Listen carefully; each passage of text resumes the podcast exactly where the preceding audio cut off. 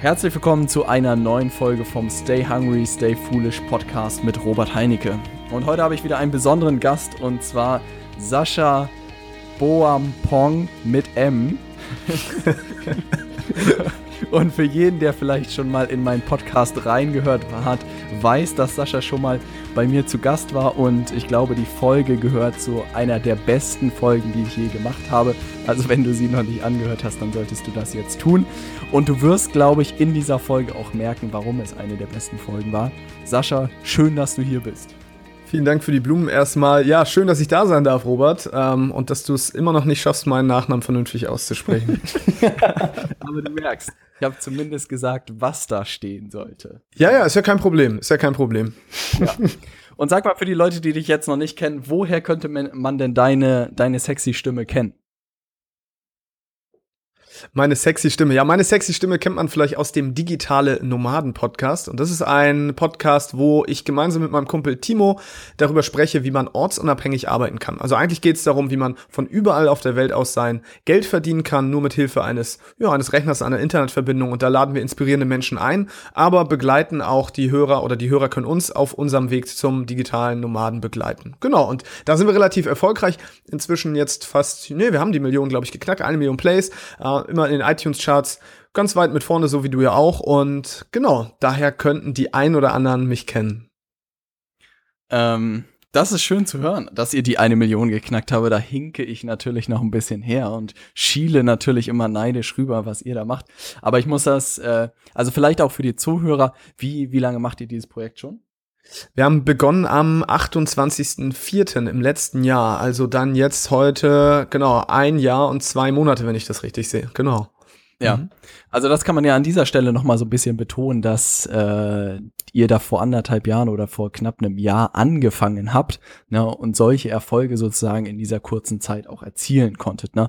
Warst du denn vorher schon mit diesen Themen vertraut oder bist du da völlig quer eingestiegen? Naja, also sagen wir mal so, es fing eigentlich ein bisschen vorher an. Ich war ja auf einem äh, Persönlichkeitsentwicklungsseminar, da habe ich meinen Kumpel den Timo kennengelernt und haben wir gesagt, hey, ähm, wir interessieren uns beide für dieses Thema ortsunabhängiges Arbeiten, aber auch für Persönlichkeitsentwicklung. Dann haben wir erstmal mit einem YouTube-Channel angefangen, ganz breit und haben gesagt, wir machen was zum Thema Persönlichkeitsentwicklung. Ja, der YouTube-Channel, du hast ja ein paar Mal reingeguckt auch, ähm, das war halt alles so minder erfolgreich. Ja, wir waren jetzt, unsere, unsere Kamerapräsenz war jetzt auch eher suboptimal. Das war halt wie so zwei Figuren, die man da hingestellt hat und wir haben, also ich glaube, der Inhalt war gar nicht schlecht, aber das Problem war einfach, warum soll man denn zwei Jungs irgendwie irgendwie eine halbe Stunde zuhören, während sie vor einem Baum im Stadtpark stehen, wenn man das Ganze noch auch bei einem Podcast könnte. Ähm, ja. Es macht ja viel mehr Sinn, das Ganze dann nur auditiv äh, zu konsumieren. Und dann haben wir das Medium gewechselt und aber auch das Thema. Wir sind spitze reingegangen, wir waren nicht mehr ähm, der YouTube-Channel für Persönlichkeitsentwicklung, sondern haben gesagt, okay, bei uns geht es nur um das Thema ortsunabhängiges Arbeiten.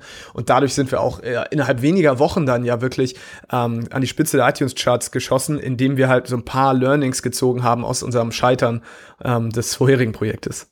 Ja. also ich muss sagen, die Bäume da im Hintergrund, die haben mir immer sehr, sehr gut gefallen. ne? Also habe ich zeitweise auch drüber nachgedacht, ob ich nicht die fünf Ideen-Videos dort abdrehe. Ja. Ne? Also so eine schöne Eiche, das, das macht schon was her. Ne? Das war ja im Altonaer Volkspark war das. äh, und, und, man sieht im Hintergrund dann auch noch so spielende Hunde. Ne? ja. Und ich habe mein iPhone damals einfach genommen und mit so einem Tripod an den Baum gebunden. Und Timo und ich standen da wirklich wie zwei verschüchterte Jungs, die man irgendwie vergessen hat, von der Schule abzuholen. ja. So noch mit Tränen in den Augen. Vergleich. Ja, genau. Und, und wir wollten was zum Thema Persönlichkeitsentwicklung erzählen. Aber du, daran merkt man natürlich auch einfach so ein bisschen die Entwicklung. Ne? Und wenn man sich für die ersten Sachen nicht schämt, für die ersten Projekte hat man ja zu spät angefangen, gibt es diesen Spruch. Und ich glaube, genau so ist es auch. Ja, wir haben es ja. nie gelöscht im Netz, es ist immer noch zu sehen. Ähm, und das ist uns auch wichtig, weil so sehen wir auch unseren eigenen Fortschritt. Und jetzt inzwischen, glaube ich, ähm, hat sich da einiges getan. ja, ich glaube auch, dass sich da so einiges getan hat. Und ich würde gerne über ein ganz spezielles Thema mit dir sprechen, was, was ich immer sehr, äh, womit ich dich sehr verbinde, ist das Thema Automatisierung mhm. und auch clevere Prozesse einfach. Und du hast irgendwann mal vor einiger Zeit selbst gesagt, dass du mit anderen Leuten zusammengearbeitet hast und dir so ein bisschen aufgefallen ist, wie unstrukturiert und wie uneffizient manche Prozesse so ablaufen. Kannst du vielleicht so ein bisschen was erzählen, wie es hinter den Kulissen von eurem Podcast zum Beispiel abläuft, also wie ihr das organisiert habt?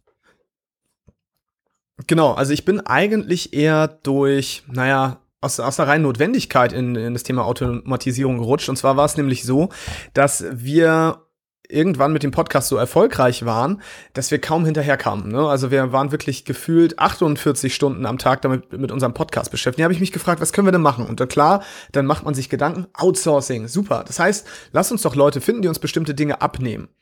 Ja, das ist auch alles schön und gut, aber selbst wenn man dann Leute hat, die einem alles abnehmen, muss man ja auch diesen Leuten die Dinge zur Verfügung stellen.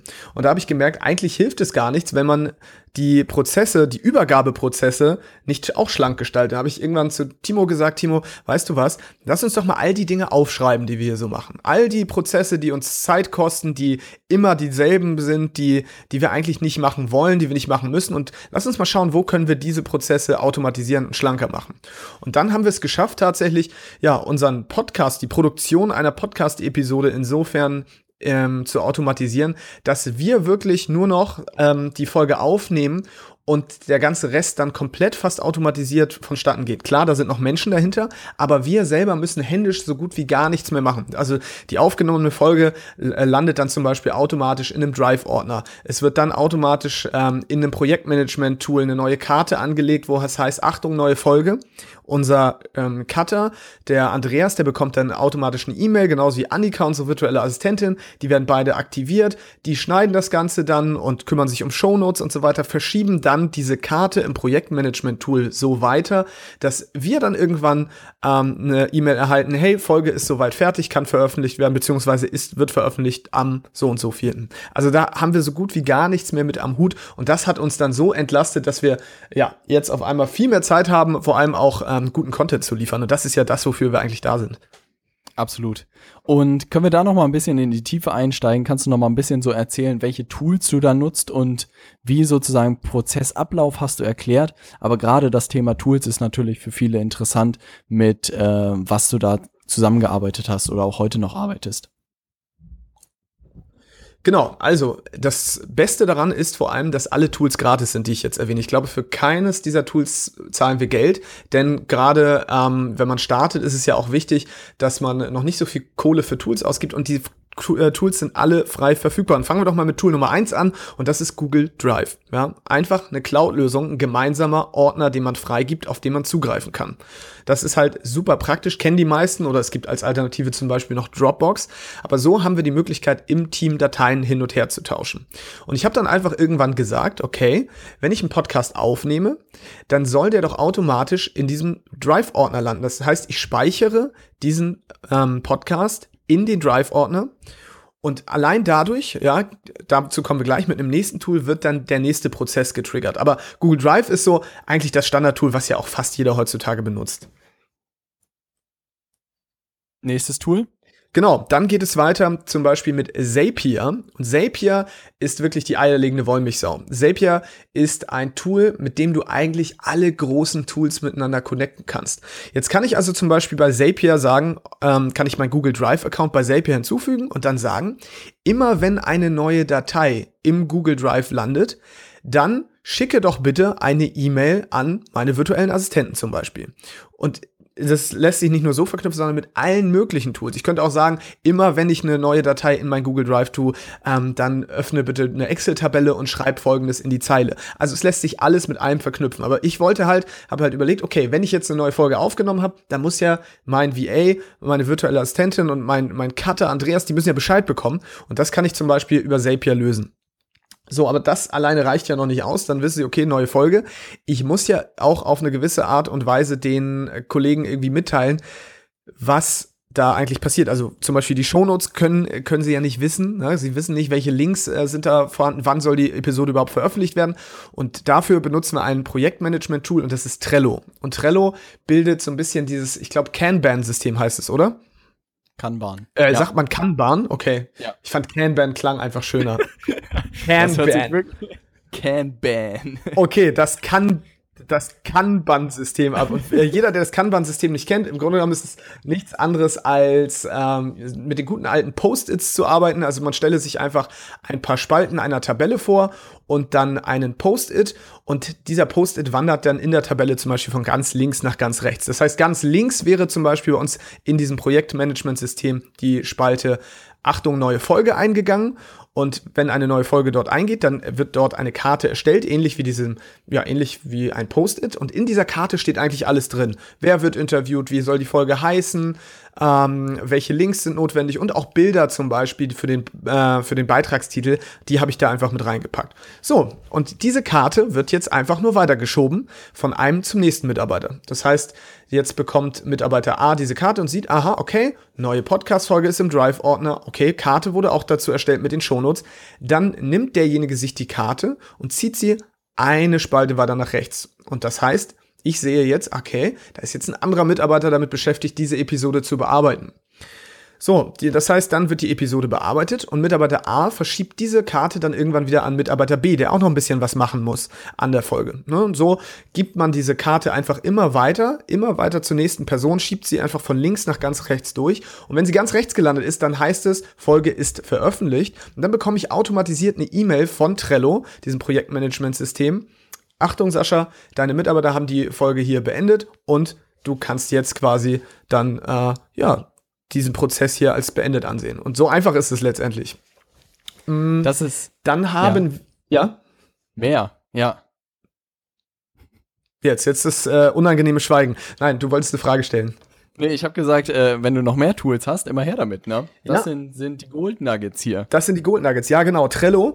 Ähm, und wir nutzen Trello eigentlich für alle möglichen Prozesse, die wir so intern vergeben haben. Ist auch echt äh, gerade in kleinen Teams, äh, Teams ein super Tool, um ja, um da einfach gemeinsam an Projekten zu arbeiten und nur mit Hilfe dieser Post-its. Und vor allem es äh, bringt auch total viel Spaß, weil du so eine Karte erstellst und sie wirklich einfach nur von links nach rechts ziehst, total intuitiv bedienbar ähm, und äh, total total effektiv, in, gerade in kleinen Teams. Aber das Problem ist, das ersetzt natürlich niemals die persönliche Kommunikation. Und Trello, da hat zwar die Möglichkeit, dass du Kommentare schreiben kannst in diese Karten, aber es kann ja sein, dass man trotzdem mal schnelle Entscheidungen treffen muss. Und dafür haben wir ein Tool, das heißt Slack. Und Slack ist nichts anderes als ein Chat-Tool. Und in diesem Chat-Tool kannst du einzelne Chaträume anlegen. Ne? Also zum Beispiel gibt es einen Chatraum nur zwischen Timo und mir, da klären wir alle Dinge. Dann gibt es aber auch einen Chatraum gemeinsam mit unserem Team, Episodenplanung. Dann gibt es äh, ne, mit verschiedenen Freelancern, mit denen wir zum Beispiel teilweise zusammenarbeiten, dann auch noch einzelne Kanäle. Und da hast du dann so Chat-Kanäle und kannst auch da einfach, ja, kannst da deine Nachrichten reinschreiben, kannst Dateien teilen und also diese schnelle Kommunikation. Die Teeküche ersetzt es auch teilweise so ein bisschen. Wir haben da auch einfach einen Channel, wo wir alle drin haben, alle Teammitglieder, die sich miteinander miteinander unterhalten können. Denn das ist halt auch wichtig, denn in einem Remote-Team hast du einfach nicht diese Teeküche, die du ja in einem äh, Standardunternehmen hast, wo sich alle treffen oder am Kaffeeautomaten oder wo auch immer. Das heißt, du musst ja trotzdem einfach mal Dinge bequatschen, die vielleicht auch nichts mit dem Business zu tun haben, sondern die vielleicht persönlich sind. Und das machen wir auch in Slack in einem eigenen Channel. Und warum machen wir es alles in Slack? Man könnte das ja auch per WhatsApp machen, ne? fragen mich immer viele. Aber ich sage halt, ich versuche das bestmöglich zu trennen. Das gelingt natürlich nicht immer. Das heißt, ich möchte eigentlich, dass private Dinge über WhatsApp laufen mit meinen Freunden und Kumpels und dass wir alles Businessmäßige dann über Slack ab, äh, abhalten. Aber das funktioniert ja mal mehr, mal, mal minder gut. Also es ist, äh, ja, es verschmilzt halt einfach manchmal zu einem und es lässt sich nicht vermeiden. Aber immerhin ist es ein Versuch wert, mal seine komplette Business-Kommunikation auf Slack zu führen. Ja, also ich muss auch sagen, Slack und, super, super mächtiges Tool. No. Ne? Ja, absolut. Und es ist eigentlich nur ein Chat-Tool. Ne? Also viel mehr macht Slack ja eigentlich nicht. Aber es setzt halt, wie gesagt, so ein bisschen ja, den, die Teeküche in einem, in einem großen Unternehmen. Was haben wir noch so für tolle Tools? Ich überlege gerade, ähm, aktuell bei uns laufen. Ich, mir fällt jetzt gerade spontan nichts ein. Vielleicht fällt mir nach, fallen mir nachher noch ein paar ein. Wir haben, äh, wir haben so viele Tools, ähm, irgendwann vergisst man das. Aber das äh, ist kein Problem. Ähm, was ich nochmal spannend fände, also das bedeutet, ihr habt wirklich es runtergebrochen am Ende auf eure Kernaktivität, richtig? Also das, worauf ihr euch fokussieren mhm. könnt, mhm. ist jetzt die Content-Erstellung und auch die Interviews zu führen mit anderen Leuten. Also das ist ja auch das, was die Automatisierung sozusagen möglich macht, dass man alle administrativen Sachen und so abgeben kann und auch mit Freelancern vielleicht verknüpfen kann, so dass man sich wirklich auf das konzentrieren kann, was, was einem Spaß macht oder was am meisten Wert schöpft, richtig? Genau das ist es nämlich. Denn am Ende gibt es einfach bestimmte Dinge, die sollte man abgeben. Und unter anderem gibt es einmal die Dinge, die Spaß machen. Die sollte man auch abgeben. Und zwar, es gibt ganz viele Dinge, die mir zum Beispiel Spaß machen. Aber Dinge, das sind oft Dinge, an denen ich mich festbeiße. Ne? Ich bin liebend gerne, würde ich äh, irgendwie eine Website zusammenbasteln zum Beispiel. Das bringt mir auch Spaß. Allerdings bin ich nicht so gut darin, dass ich das schnell schaffe, sondern ich würde wahrscheinlich fünf Tage brauchen, um eine vernünftige Website zusammenzubasteln, während andere Menschen das innerhalb von einer Stunde schaffen. Das heißt, das ist ein Prozess, den gebe ich auf jeden Fall ab. Ja, also Prozesse abgeben, die man selber liebt, aber wo man selber nicht sehr effizient ist. Dann gibt es natürlich Dinge, die kann man abgeben, die einem keinen Spaß machen. Ne? Und es gibt halt einfach Sachen, die machen einem keinen Spaß. Mir macht es keinen Spaß, meinen Podcast zu schneiden. Das muss ich ganz ehrlich sagen. Das gehört zwar dazu. Ja, genau war's. Das, das gehört zwar einfach dazu, aber das ist nichts, worin ich aufblühe, wenn ich dann die ganze Zeit hin und her äh, klicke und Sachen zusammenschneide. Mich, mich interessiert am Ende das Ergebnis und dass Leute erreicht werden. Also Dinge, die man nicht mag, auch auf jeden Fall abgeben. Und dann gibt es natürlich noch Dinge, ähm, ja, Dinge, die ich zwar auch mag und vielleicht auch einigermaßen gut kann, die andere aber deutlich besser können. Ne, und auch das gebe ich einfach ab. Ja, also um mich da auch wieder nicht zu verzetteln. Denn ich bin Content-Ersteller und wenn ich auf einmal anfange, den ganzen Tag mich um, um Beantwortung von E-Mails zu kümmern, um den Schnitt und so weiter, dann kann ich mich nicht mehr darauf konzentrieren, den bestmöglichen Content zu liefern. Und das wäre einfach schade. Und das hat uns so entlastet. Ähm, hätten wir das, diese Systeme nicht eingeführt, ich glaube, dann wäre ich an so einem an so einem selbstständigen Burnout zugrunde gegangen weil ich echt nur noch mit den Dingen beschäftigt war, die, die das Business eigentlich nicht nach vorne gebracht haben. Ja, ja. Das spannt zu. Also ich muss auch sagen, es gibt, äh, glaube ich, in, in der BWL den Ausdruck UPA, also umsatzproduzierende Aktivitäten, ist ein Ausdruck. Und das ist etwas, was ich auch in der letzten Zeit mir viele Gedanken drüber gemacht habe. Und zum Beispiel hier bei Lydias Media habe ich das Gefühl, dass die Telefonate mit Interessenten eine umsatzproduzierende Aktivität ist. So hofft man ja, ne? Und was aber sehr, sehr spannend ist, umso mehr man dieser Telefonate führt, also das ist ja deine Kennzahl dann sozusagen. Ne? Und wenn du das weißt, dass diese Aktivität am Ende auch für den Erfolg eines Unternehmens steht, kannst du dir ja wirklich zurückrechnen, was sind die Dinge, die ich abgeben kann oder bestenfalls kann ich die Dinge alle abgeben und mich nur noch darauf konzentrieren, um sozusagen für mein Unternehmen oder auch wenn ich Selbstständiger bin, möglichst viele Gespräche mit Interessenten führen, damit ich am Ende genug Aufträge habe. Ne? Genau, das ist es. Da sollte man tatsächlich nach dem 80-20-Prinzip einmal durchgehen.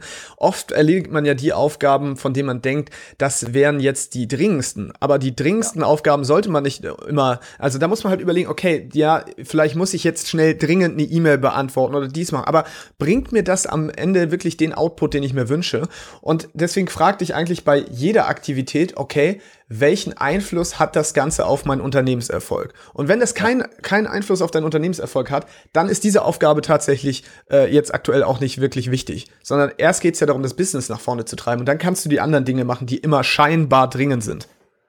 Ja, das ist tatsächlich auch, muss ich auch wirklich sagen, Learning der, der letzten Wochen irgendwie, ne? Also wirklich, jetzt habe ich irgendwie so eine Latte an Aktivitäten äh, in meiner Liste und ich sitze da echt jeden Morgen so ein bisschen erschlagen. Auf der anderen Seite zwingt es mich immer dazu, zu überlegen, was sind die zwei, drei Aufgaben, die ich heute schaffen kann, die wirklich das Ding voranbringen, ne?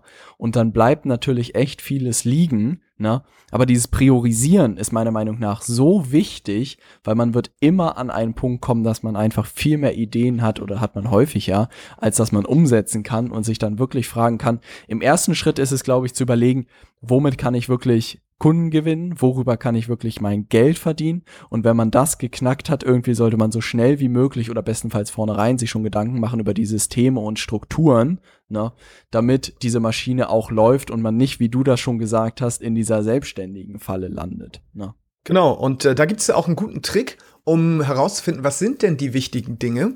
Und zwar fragt man sich einfach dafür, was sind denn die Dinge, die mir zum Beispiel am meisten Schmerz bereiten ähm, vor denen ich mich am meisten drücke. Und oft sind das nämlich genau die Dinge. Zum Beispiel den Hörer zu nehmen und jemanden anzurufen, Kaltakquise zum Beispiel zu betreiben, um neuen Kunden zu gewinnen. Das ist etwas, das tut nämlich erstmal weh. Aber man weiß auch ganz genau, dass das wichtig ist. Ne? Das sind nämlich die Dinge, die man lange, die man aufschiebt und wo man denkt, ah, aber meistens ist es so, wenn du die Dinge dann am Anfang des Tages machst, gleich als erstes, ja, wenn das, ne, du sagst, du hast die zwei wichtigsten Dinge gleich am Morgen erledigt, dann startest du den Tag ja auch gleich mit einem Erfolg. Dann ist alles andere, was du dann machst, du kannst nicht mehr verlieren. Ne? Du kannst nicht mehr verlieren, deswegen immer die Dinge, die man wirklich die Schmerzen bereiten, die aber den besten Output, das beste Ergebnis bringen, gleich als erstes machen und dann hast du eigentlich schon äh, innerhalb der ersten Stunde des Tages vielleicht echt schon einen erfolgreichen Unternehmertag. Ja, das ist ein guter Tipp. Und was ich auch echt spannend fand, also es ist ja am Ende immer Kundengewinnung und bei mir ist auch immer Kaltakquise so, uah, da kriege ich heute noch Bauchschmerzen irgendwie. und äh, man hat ja aber auch gemerkt, dass man, also jeder, der irgendwie beruflich oder im Unternehmen sozusagen, also nehmen wir mal einen Selbstständigen, nehmen wir mal einen Unternehmer irgendwie, wo es nicht gut läuft, ist ja immer eine Vertriebsschwäche. Also das ist mir jetzt einfach auch so klar geworden, ne? Also wenn du vertrieblich einfach gut bist, dann wirst du immer Geld verdienen, dann wirst du immer Leute anstellen können, die Sachen übernehmen können. Und insofern muss man sich im ersten Schritt meiner Meinung nach echt darauf konzentrieren, richtig, richtig gut in Sachen Marketing und Vertrieb zu werden, oder? Genau, ich hatte gerade den Rainer von Massenbach bei uns im Podcast zu Gast. Der ist der CEO, Gründer von Webinaris, einer Software für automatisierte Webinare. Und der hat gesagt, in München da gehe ich immer in Restaurants. So. Und es gibt Restaurants, die sind immer voll, rappeldicke voll, da sitzen so viele Leute, kriegst du kaum Tisch. Aber das Essen ist eigentlich zweitklassig. Das ist nicht das Restaurant mit dem besten Essen, sondern das ist das Restaurant, was das beste Marketing betreibt. Ja, das heißt, die kümmern sich darum, ordentlich Marketing zu machen, vernünftige Werbung. Die sind auf Zack, was das angeht. Aber das Restaurant, wo das Essen wirklich erstklassig ist, wo es perfekt schmeckt, wo man sagt, wow, das ist eigentlich wirklich so die, die Haute Cuisine. Das sind oft die, die leer sind, weil die nämlich ja. kein Marketing machen. So, und es ist doch eigentlich schade, ne? Wenn du ein gutes Produkt hast oder eine gute Dienstleistung, dann musst du auf jeden Fall rausgehen und den Leuten davon erzählen. Ja, weil es kommt sonst keiner. Hoffnungsmarketing ist kein Marketing. Lead-Generierung über das Impressum habe ich auch neulich gehört. Lead-Generierung über das Impressum, ja. da ich glaube, das machen leider viel gedacht. zu viele. Das ich höre hör das immer wieder, ne? weißt du, Leute, weil die Leute, Leute irgendwie, die, die starten ihr eigenes Projekt oder ihr eigenes Business und dann kümmern sie sich nicht darum, um, um Kundenakquise so und um Marketing. So, dann, ja, wie sollen die Leute denn davon erfahren? Ja. Ja, also da bin ich tatsächlich auch noch äh, für unsere, unsere Trainings äh, am entwickeln einer, einer Metapher oder eines Vergleichs irgendwie, weil ich glaube, man kriegt es nur so mit irgendwie Bildern in die Köpfe der Leute, ne?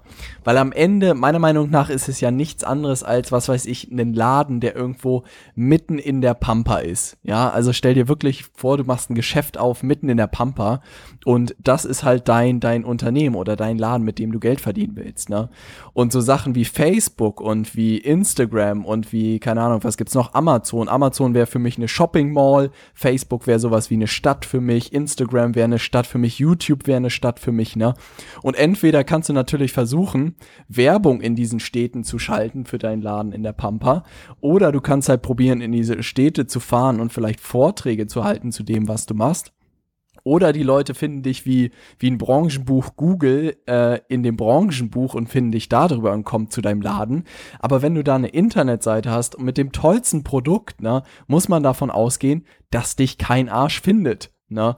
Und ich verstehe immer nicht, also ich weiß nicht, welche Bilder man echt nutzen muss, damit die Leute das in ihren Kopf bekommen und dass sie sich lieber 80 Prozent über die Besucher Gedanken machen müssen und eher 20 Prozent über das Produkt. Aber ich glaube, dass das die Produktentwicklung den meisten Leuten mehr Spaß macht, als sich darüber Gedanken zu machen, wie sie irgendwie Kunden gewinnen können. Was sagst du dazu?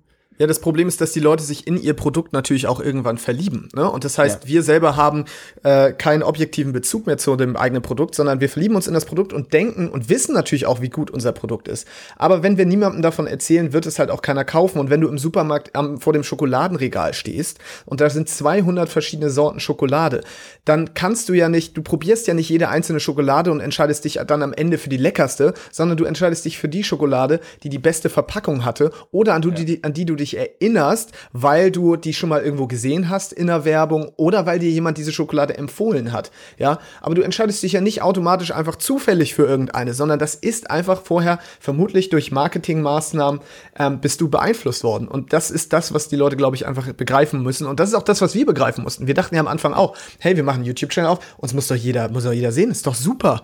Ja.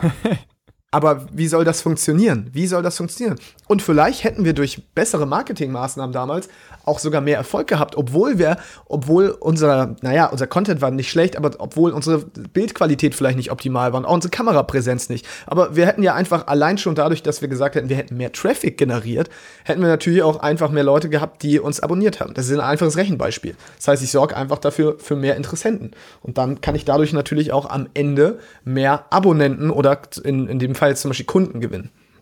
Ja, Ja, ich Sascha, ich sag dir, hättet ihr mit euren Inhalten auch diese Erklärfilme gemacht, ne, die dieser ätzende Typ gemacht hat, da wäre das durch die Decke gegangen. Ja. Die, dieser, diese Comic-Typen hier, äh, die einem Bücher, Bücher erklären wollen oder was für, für Lesefaule. Ja, die, diese Bücherwürmer. Diese Bücherwürmer, ja, ja. Ja, das habe ich, ich habe mir irgendwann aufgehört, mir die anzugucken. Irgendwie, das war mir dann ja. doch alles zu merkwürdig. Ich habe mir dann Blinkes geholt, die haben das schöner gemacht. Weise Entscheidung. Ja, absolut, absolut. Und ja. vor allem immer nur alles in fünf Ideen zusammenzufassen. Auf die Idee muss man erstmal kommen. Ja? Fünf Ideen. Das ganze Leben einfach, vielleicht in fünf Die Bibel in fünf Ideen. Ja, kein Problem. Oh, geniale Idee. Da glaube ich, mache ich mal eine Sonderedition. ja, mit allen groß, mit allen Büchern der großen Religion. ja, ich glaube, da mache ich mir viele Freunde. No. Ja, ich denke auch, ich denke auch. Aber was ich ja also tatsächlich mal so ein bisschen Spaß beiseite, was ich auch über so Sachen wie YouTube und du jetzt über deinen Podcast sozusagen, was wir ja dadurch ein Stück weit lernen, ist einfach diese Power, dass so zwei so Jungs einfach eine Million Menschen innerhalb von einem Jahr erreicht haben. Ne? Und wenn man das mal auf die Grundpopulation irgendwie von Deutschland, vielleicht auch dem Dachgebiet oder so hochrechnet, ist das halt meiner Meinung nach gigantisch. Ne? Und ich denke immer, was wäre, wenn das irgendein Mitarbeiter oder irgendein Vertriebler aus einem Unternehmen gewesen wäre, ne? der einfach nur daraus berichtet hätte, was er dort macht.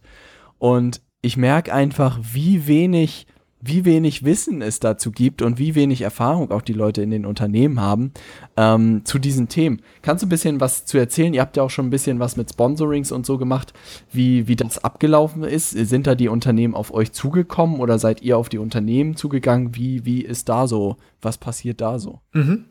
Ähm, also, da war es nämlich genau dasselbe Spiel. Wir haben uns irgendwann gefragt, okay, wir sind erfolgreich mit unserem Podcast, wir erreichen viele Leute. Ob es jetzt eine Million Menschen sind, das wage ich zu bezweifeln, sind auf jeden Fall eine Million Mal wurde abgespielt. Ne? Das heißt, ähm, das sind wahrscheinlich deutlich weniger, aber immer noch äh, ist es ein Riesenbatzen. Und ähm, ja, auch da dasselbe. Ne? Die, die Unternehmen sind natürlich nicht auf uns zugekommen. Woher sollten sie dann auch den digitalen Nomaden-Podcast kennen? Und dann habe ich mich mit Timo hingesetzt und habe gesagt, okay, lass uns doch erstmal recherchieren, welche Unternehmen passen zu unserer Zielgruppe. Ne? Und dann haben wir uns die angeschaut und haben geguckt, okay, das sind Unternehmen, die passen zu unserer Zielgruppe, die sind äh, vom, ja, vom ganzen Vibe her ähnlich drauf wie wir auch, die sind locker, entspannt, das war uns auch wichtig, ne? sonst müssten wir uns auf einmal verstellen für ein Unternehmen und dann lass uns diese Unternehmen erstmal anschreiben. Und dann haben wir wirklich individuell erstmal geschaut, okay, warum passen diese Unternehmen zu uns und haben die dann mit jeweils einer individualisierten E-Mail angeschrieben. Heute würde ich es auch vermutlich wieder anders machen, heute würde ich direkt anrufen bei den Unternehmen, ja, weil das hat nochmal eine, eine ganz, ganz anderen Effekt. Denn das Ding ist eine E-Mail, die landet auch erstmal im Postfach, da ist keine Persönlichkeit hinter, die kannst du schnell löschen. Aber bei einem Anruf kannst du halt gleich ganz anders überzeugen. Aber wir hatten trotzdem relativ guten Erfolg damit, denn meistens kam es dazu, dass wir einen äh, Telefontermin vereinbart haben und dann ging es eigentlich los. Also da konnte ich dann auch wirklich fast alle Unternehmen davon überzeugen, mit uns zu kooperieren. Und die Unternehmen haben teilweise selbst noch gar nicht mit Podcastern gearbeitet. Ne? Und das zeigt ja auch, wenn du in der Lage bist, dein Produkt oder deine Dienstleistung gut zu verkaufen, dann sind Unternehmen auch bereit, mit dir zusammenzuarbeiten. Marketingbudget ist ja sowieso da. Diese Unternehmen müssen sowieso auf irgendeine Art und Weise Werbung schalten. Und wenn da zwei Typen kommen, die haben eine Reichweite und die haben ähm, auf einmal irgendwas Neues, was Innovatives, was vielleicht noch nicht getestet worden ist, dann testet man das gerne aus und dann wird das Budget dafür auch ausgegeben. Und das war auch so ein Learning, im Grunde genommen hätten wir viel früher schon anfangen können, selbst bei einer kleinen Reichweite schon, ähm, auf Unternehmen zuzugehen. Denn die Unternehmen freuen sich, dass jemand zu ihnen kommt ähm, mit, einer, mit einer Reichweite, der Mikroinfluencer ist. Und genau darum geht's ja heutzutage. Was uns ja ausmacht, ist nicht, dass wir 20 Millionen Leute haben, die uns hören. Das ist, auch, das ist auch gar nicht das, was die Unternehmen wollen. Was die wollen, sind 1000 Leute, die sich für ein bestimmtes Thema interessieren und hoch committed sind. Und das ist beim Thema ortsunabhängiges Arbeiten natürlich perfekt.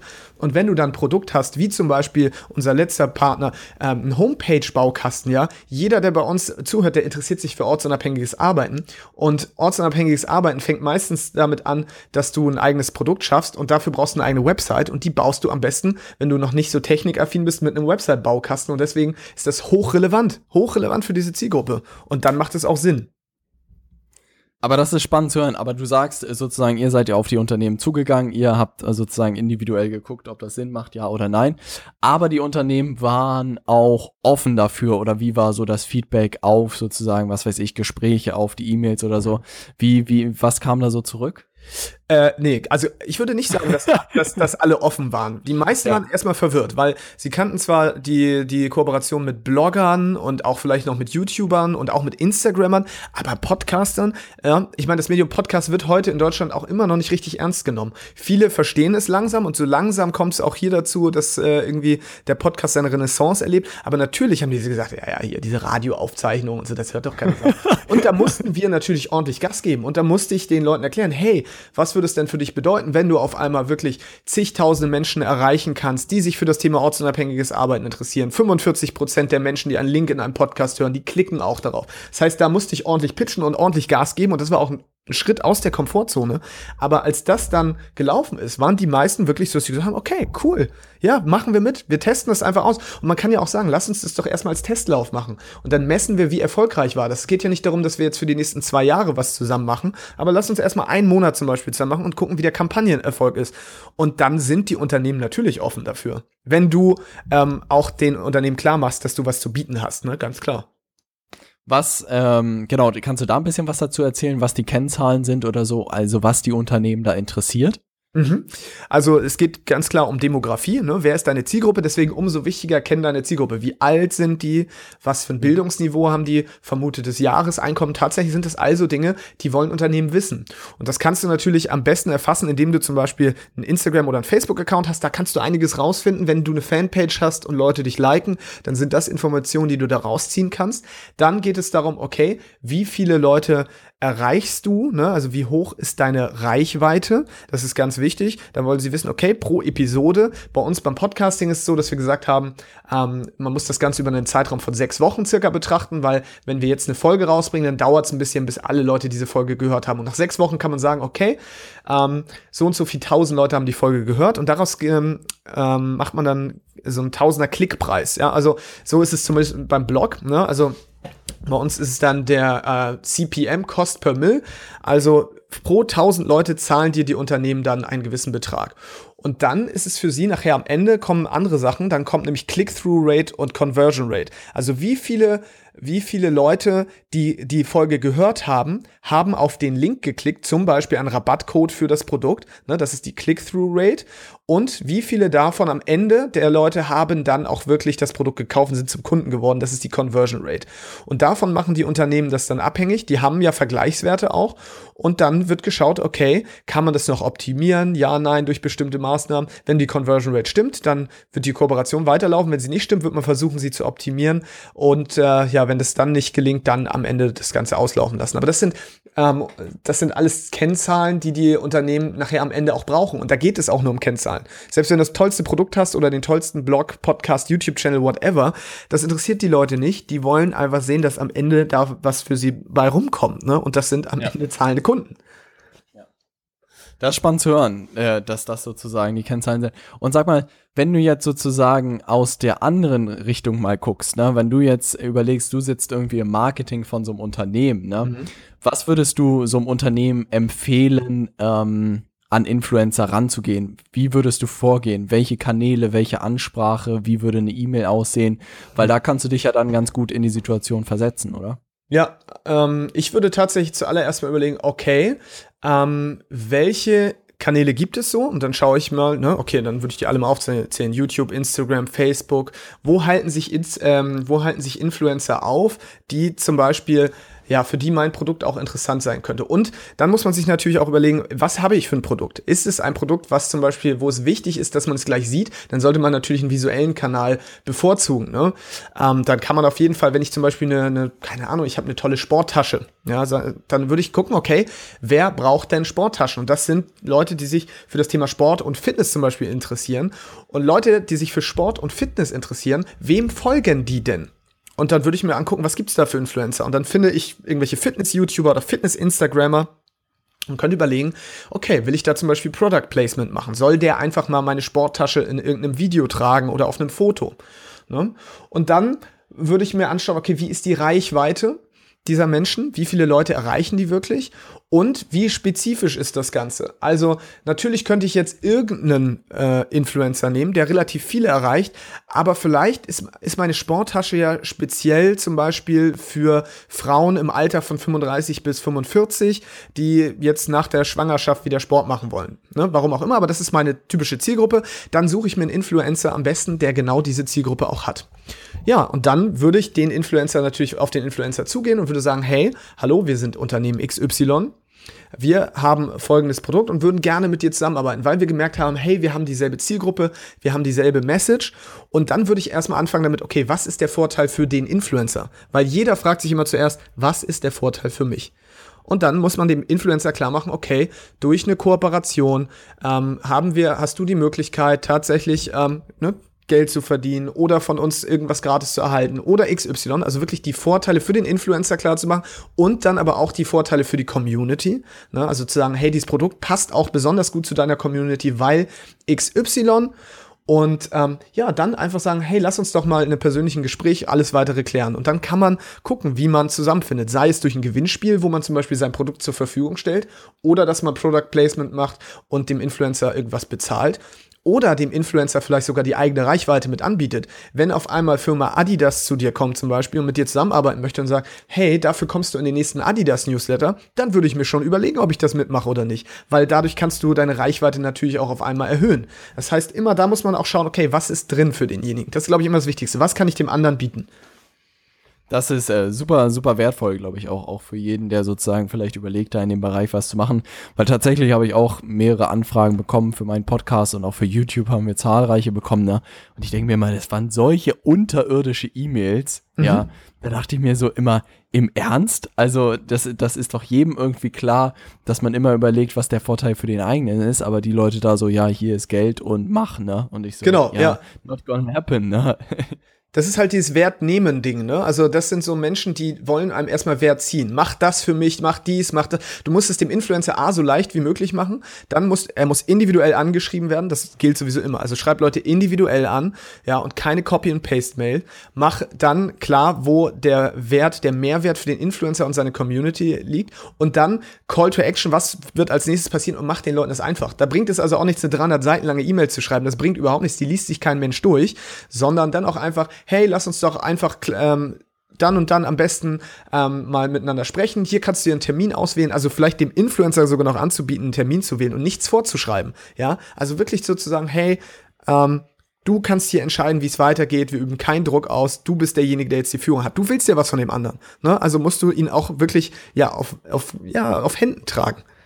Ja, also das habe ich auch das Gefühl, ich weiß nicht, wie du das siehst, so global, dass alle Sachen sozusagen der erfolgreichen Unternehmen im Internet alles immer mehr sozusagen um den Interessenten oder um den Kunden herumbauen ja. und es ihm immer so einfach wie möglich und so individuell wie möglich machen. Ne? Also wirklich es ist der Termin, wann er Zeit hat, es sind die Prozesse, die nur noch zwei Klicks sind, es ist alles nur noch übersichtlich dargestellt, mal, weil man merkt es ja selber, ne? Man will selbst bestimmen, wann man mit jemandem telefoniert, man will selbst sozusagen wissen, wo man hier hinklickt und so.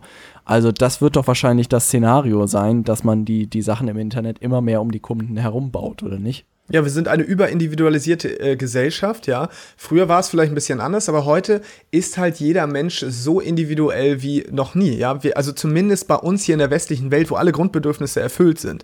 Und dann haben wir auch noch das Problem, dadurch, dass wir so durchindividualisiert sind, haben wir auch wenig Zeit und wenig Aufmerksamkeit. Dementsprechend muss wirklich innerhalb kürzester Zeit ein Mehrwert geschaffen werden und dem gegenüber gezeigt werden, okay, ich bin für dich da und ich liefere dir und deiner Community schnell Mehrwert. Zum Beispiel wäre ein Tipp, ich würde als Unternehmen gar nicht ähm, direkt ähm, mit der Frage kommen, hey, wollen wir nicht kooperieren, sondern ich möchte dir einfach kostenlos diese Tasche zukommen lassen, wenn das okay für dich ist. Schreib mir einfach nur deine Adresse, hier hast du eine Tasche. Das heißt, du gehst erstmal in Vorleistung. Dann, dann kann der Influencer zum Beispiel sich das Produkt anschauen, sagt, okay, die Tasche ist wirklich gut.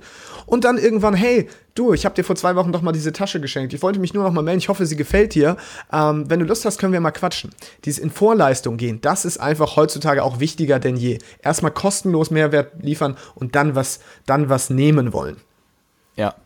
Und das ist wirklich tatsächlich, was äh, ich in der Unternehmenswelt gefühlt noch gar nicht sehe. Ne?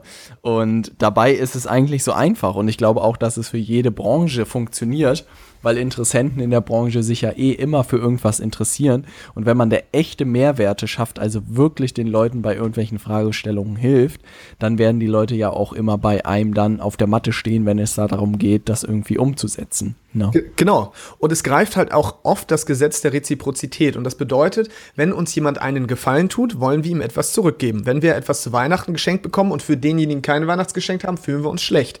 Das heißt, wir möchten dann was zurückgeben. So, und genau so funktioniert es im Business letztendlich auch. Ne? Das ist ähnlich wie im Supermarkt. Da, du gehst durch den Supermarkt, da ist ein Stand, da werden Häppchen verteilt. Hm, wie schmeckt es Ihnen denn? Oh, das schmeckt mir gut. Und dann, oh, hier probieren Sie hier auch nochmal. Und dann schmeckt das. Und am Ende denkst du dann, hm, jetzt wurde ich hier so nett gefüttert, auch vielleicht nehme ich mir doch mal von diesem neuen Käse eine Packung mit, weil ne, ich möchte ja auch irgendwie was zurückgeben. Das hat schon immer funktioniert und das funktioniert im Business auch. Und das funktioniert in der Softwarewelt übrigens genauso. Da gibt es diese Freemium-Modelle, ne? Dieses, du kannst ja. es erstmal, die Grundfunktionen sind alle kostenlos und dann denkst du dir, Mensch, diese Software ist so geil, ne? Die hat mir so geholfen. Und jetzt gibt es da noch ein Premium-Modell, da zahle ich mehr für oder zahle überhaupt was dafür, aber dafür kriege ich neue Funktionen dazu. Dann kaufe ich das doch mal, weil ich habe das jetzt schon so genutzt. Ich habe mal eine Mail bekommen, ja, von einem Zuhörer und der hat geschrieben, Sascha, wann kann ich endlich was von euch kaufen? Ihr habt mir so viel Mehrwert geliefert, egal was es ist, bitte verkauft irgendwas. Ja. Und genau das ist es doch auch, ne? Genauso funktioniert es heutzutage. Wir liefern die ganze Zeit kostenlosen Mehrwert über den Podcast und verlangen nie danach, äh, ja, jetzt kauft unsere Produkte. Sondern die Leute, wenn sie sich dafür entscheiden, die können dann zu uns kommen und können jetzt auch inzwischen Produkte kaufen, aber wir verkaufen nicht. Wir verkaufen ja. nicht. Das ist ganz wichtig. Skalierbare Reziprozität. Skalierbare Reziprozität, das ist das neue Trendwort 2017. ich glaube, wir haben da gerade was Neuartiges geschaffen. Aber es ist halt wirklich so, und das ist halt so verrückt bei den Inhalten, wenn du die einmal geschaffen hast, ne, ähm, dass du den Leuten natürlich wahnsinnig hilfst, jedem individuell dabei und dass die natürlich dann denken, hey, ich, ich möchte hier irgendwas zurückgeben für all das, was, was da gegeben wurde. Ne? Also ich merke das auch, dass Geschäftsmodelle gerade so one-to-many sozusagen, also einer zu, zu vielen, super interessant sind und dass man eigentlich in allen Wegen gucken sollte, dass man alles, was eins zu eins ist, so klassisch wie der Selbstständige, ähm, rauskommen sollte. Ne? Und ich glaube, gerade als Selbstständiger kann man sich heutzutage auch extrem gut skalieren, wenn man gewisse Sachen automatisiert ähm, weil ansonsten kommt man nie aus dieser Falle raus. Ne? Genau, und letztendlich ist ja sowas wie Content Marketing, also das zum Beispiel Erstellen eines Podcasts oder eines YouTube-Channels auch nichts anderes, als denjenigen aufzuwärmen, denn das ist Vertrauensaufbau. Ne? Die Menschen haben ja das Gefühl, dass sie dich zum Beispiel schon lange kennen, wenn sie deine Videos gesehen haben oder auch deine Podcasts gehört haben das hast du einmal aufgenommen und jetzt hört jemand heute das erste Mal einen Podcast mit dir und jetzt die nächsten Wochen findet er deinen Podcast so geil, dass er sich alle Folgen anhört. Dann hast du im Grunde genommen, musstest du diese komplette, diesen kompletten Vertrauensaufbauen nicht persönlich leisten, sondern das hat dein Podcast für dich automatisiert übernommen. So, das ist ja schon was, was du quasi damit automatisiert hast über Content Marketing. Absolut. Kannst du noch, äh, Content Marketing ist ein gutes Stichwort, kannst du mal noch mal so ein bisschen was zu, zu deinen Learnings aus der Reise vom digitalen Nomaden Podcast erzählen, was einfach wichtig ist hinsichtlich Inhalten und Community vielleicht? Also ich glaube, ihr habt vieles richtig gemacht hinsichtlich der Community und der Inhalte. Kannst du da noch ein bisschen erzählen, ähm, wie ihr das angestellt habt? Ja, Gerne. Also wir haben vieles richtig gemacht, wir haben aber sicherlich auch am Anfang vieles falsch gemacht. Also Nummer eins ist Authentizität, ja, also wirklich echt zu sein. Ähm, wir dachten bei unserem YouTube-Channel zum Beispiel noch, wir müssten eine gewisse Rolle spielen und dadurch haben wir vielleicht auch A, die falschen Leute teilweise angezogen, also die Leute, die man eigentlich nicht anziehen will, weil sie einen nett finden, weil man eine gewisse Rolle spielt. Und B, hat man damit auch viele Leute verschreckt, weil ja, manche haben gemerkt, das Verhalten ist irgendwie inkongruent. Ja, das, was ich sehe, passt nicht zu dem, was ich, was ich höre und was die Typen wirklich verkörpern. Na, das heißt, ich Inzwischen ist es mir völlig schnurzpiep egal, ob ich eloquent bin, ob ich toll rede oder nicht oder wie auch immer. Ja, ich bin einfach so, wie, wie ich auch im wahren Leben bin. Und das wiederum zieht dann auch die richtigen Leute an.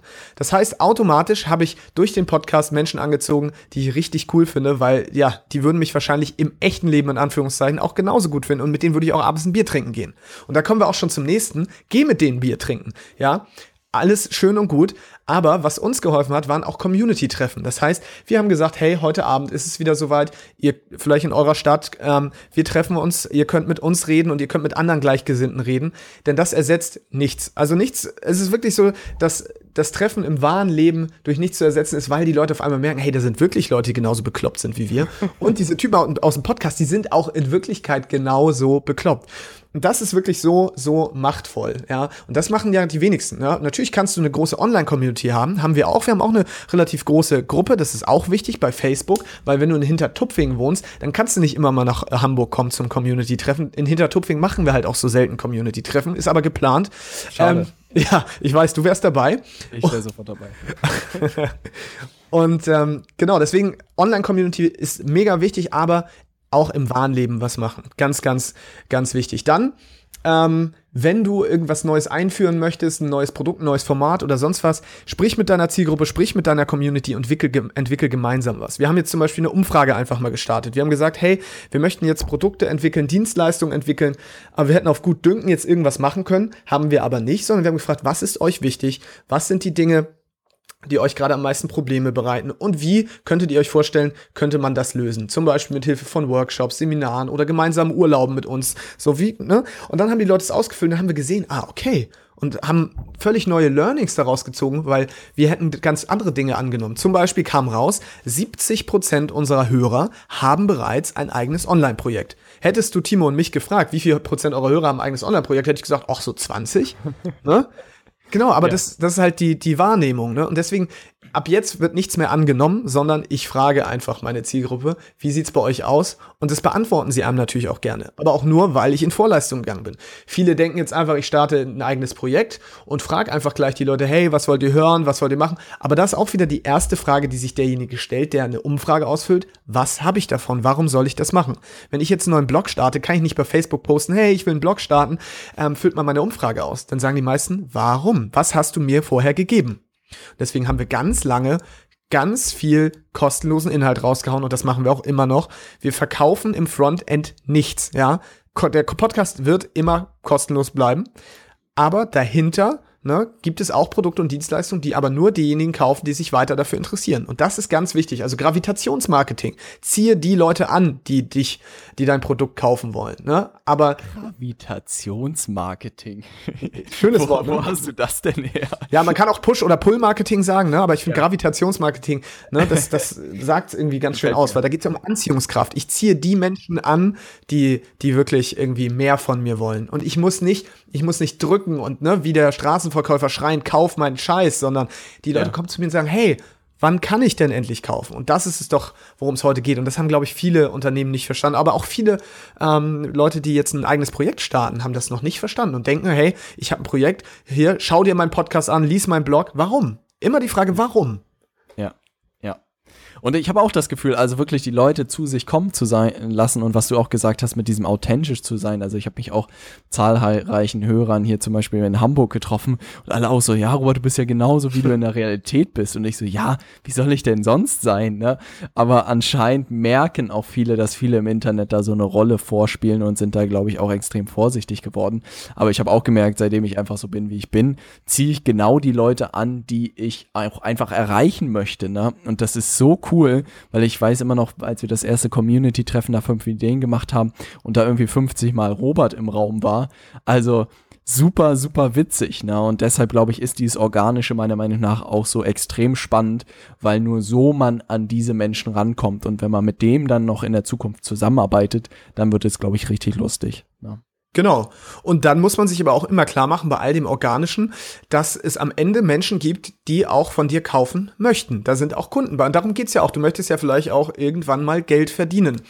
Aber wenn du vorher ein System hast, das die Leute automatisch filtert, ne, dass so, dass die Leute sagen, hey, nö, ich will eigentlich nur den kostenlosen Content hier ähm, mir einigermaßen äh, mir den Content anhören und nichts kaufen, dann ist das okay. Dann lass die Leute auch in Ruhe. Ne? Genau. Ja. Aber es wird immer Menschen geben, die möchten auch Dinge von dir kaufen. Und wenn du denen nichts anbietest, dann machst du im Grunde genommen jeden Tag Verlust, weil es gibt da Menschen, die wollen von dir Produkte haben und Dienstleistungen, aber du bietest sie einfach nicht an. Deswegen frag einfach mal nach, ne, wie wäre denn das zum Beispiel? Wäre das für euch in Ordnung? Ich habe vor, einen Workshop zu starten. Wer von euch ist interessiert? Einfach nur mal fragen und du wirst sehen, es werden mehr Leute sein, als du dir vorstellen kannst. Also das ist auch was, was ich in den letzten Wochen erst lernen, lernen konnte, dass man wirklich Angebote schaffen äh, sollte ne, und auch wirklich überlegen sollte, dass mit der Befragung ist natürlich super smart, ähm, da hinzukommen. Äh, ich habe das ein bisschen anders gemacht, aber es hat auch am Ende geklappt. Aber dessen muss man sich echt bewusst sein. Ne? Auch gerade, was man an Wissen, an Know-how über die Jahre auch aufgebaut hat dass man das, dass es da zahlreiche Leute gibt, die davon extrem profitieren können. Und ich glaube, wir leben einfach in einer Wissensgesellschaft und dich bringt nicht der nächste Kopfhörer weiter, sondern dich bringt halt gewisses Wissen einfach weiter, wenn du auch in deinem Leben vorankommen willst. Ne?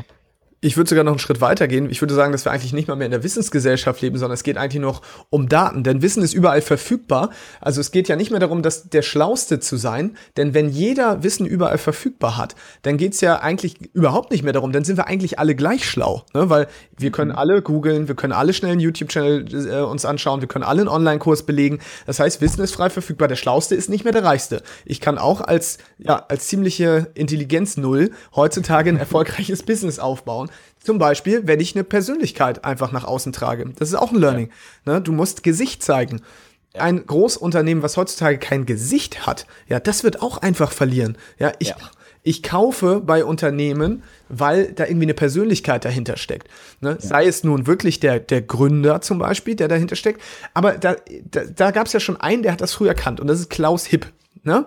Nehmen wir mal Klaus Hipp, der hat Babynahrung verkauft und der war immer in der Werbung und hat gesagt, und dafür stehe ich mit meinem Namen. Ihr Klaus Hipp. So, und natürlich kaufe ich bei diesem Mann, der sagt, hey, meine Babynahrung ist super, meine Babynahrung ist bio, da sind irgendwie, keine Ahnung, keine Krankheitserreger oder so drin. Dafür steht er mit seinem Namen. Und dann verbindet man das auch immer mit einem Menschen. Aber eine Marke, hinter der kein Mensch steht, ja, was verbinde ich denn mit der? Was verbindest ja. du mit Panasonic? Nicht ja, viel. Genau, was, aber was verbindest du mit Ratio Farm? Mit Ra sind das nicht immer diese Zwillinge? Siehst du, sind das nicht immer diese Zwillinge? Ja, gibt's da nicht was von Ratiofarm? Du musst es zwar trotzdem überlegen, aber es ist dir eingefallen, ne? Da, ja. das sind auf einmal Menschen, die davor sind. Oder Technik, bei Technikfragen Technikfragen. Ne? Sensationell. Sensationell, ja. großartig. Das sind Persönlichkeiten. Jetzt hast ja. du aber als Kleinunternehmer noch, noch einen Vorteil. Du musst keine, keine Schauspieler davor schieben. Ne? So Großunternehmen, die schieben natürlich irgendwann Schauspieler davor. Und okay, dann so eine, so eine Rolle wie oder Figur wie Technik wird dann erfunden. Aber du kannst ja, wenn du noch klein bist und wirklich noch gerade erst anfängst, kannst du ja sagen, okay, ich bin mein Unternehmen, ich bin eine Personenmarke. Und die kannst du relativ einfach aufbauen. Deswegen würde ich auch jedem empfehlen, eigentlich eine Marke mit seinem eigenen Namen aufzubauen. Du hast es jetzt ja auch so gemacht, ne? robertheinecke.com Mhm. Es war Stay Hungry, Stay Foolish, aber unter diesem Dach Robert Heinecke, weil man will ja, oder du willst ja sicherlich auch, dass man all die Dinge mit dir als Person dann irgendwann verbindet. Ja. Ne? Ja. Und das ist halt auch mega smart und deswegen relativ früh anfangen, Personal Branding zu betreiben. Sich ganz klar zu positionieren, zu sagen, wofür stehe ich und dann sagen, okay, ich bin auch das Gesicht und sich trauen, damit rauszugehen. Und das werden die Leute, die Leute, also diese Ängste, die man immer hat, ne? man wird ausgelacht oder äh, keine Ahnung, Gar was. Nichts. Das passiert ja. nicht. Die Leute bewundern dich eher für deinen Mut, dass du dich traust, rauszugehen. Das ist halt wirklich so. Und den Punkt, den du auch gesagt hast mit der, mit der Marke hinter den Unternehmen, ich habe auch schon gesagt, sobald das Büro hier in Hamburg steht, dann wird die Kamera 24-7 hier laufen, ne? Und dann sind wir einfach eine coole Truppe von Leuten und wir werden so viel Aufmerksamkeit darüber ziehen, ne? Und dann denke ich mir so, so viele Unternehmen sind gesichtslos, ne? Und die Menschen kaufen aber einfach immer bei Menschen und nicht bei Unternehmen. Ne? Und sei es auch, was weiß ich, den Vertriebler, den der andere Vertriebler sympathisch findet. Ne? Am Ende schließt man doch immer mit Personen ab. Und das verstehe ich nicht, warum das so wenig Unternehmen irgendwie kapiert haben. In Amerika sieht man das ja schon relativ viel. Ne?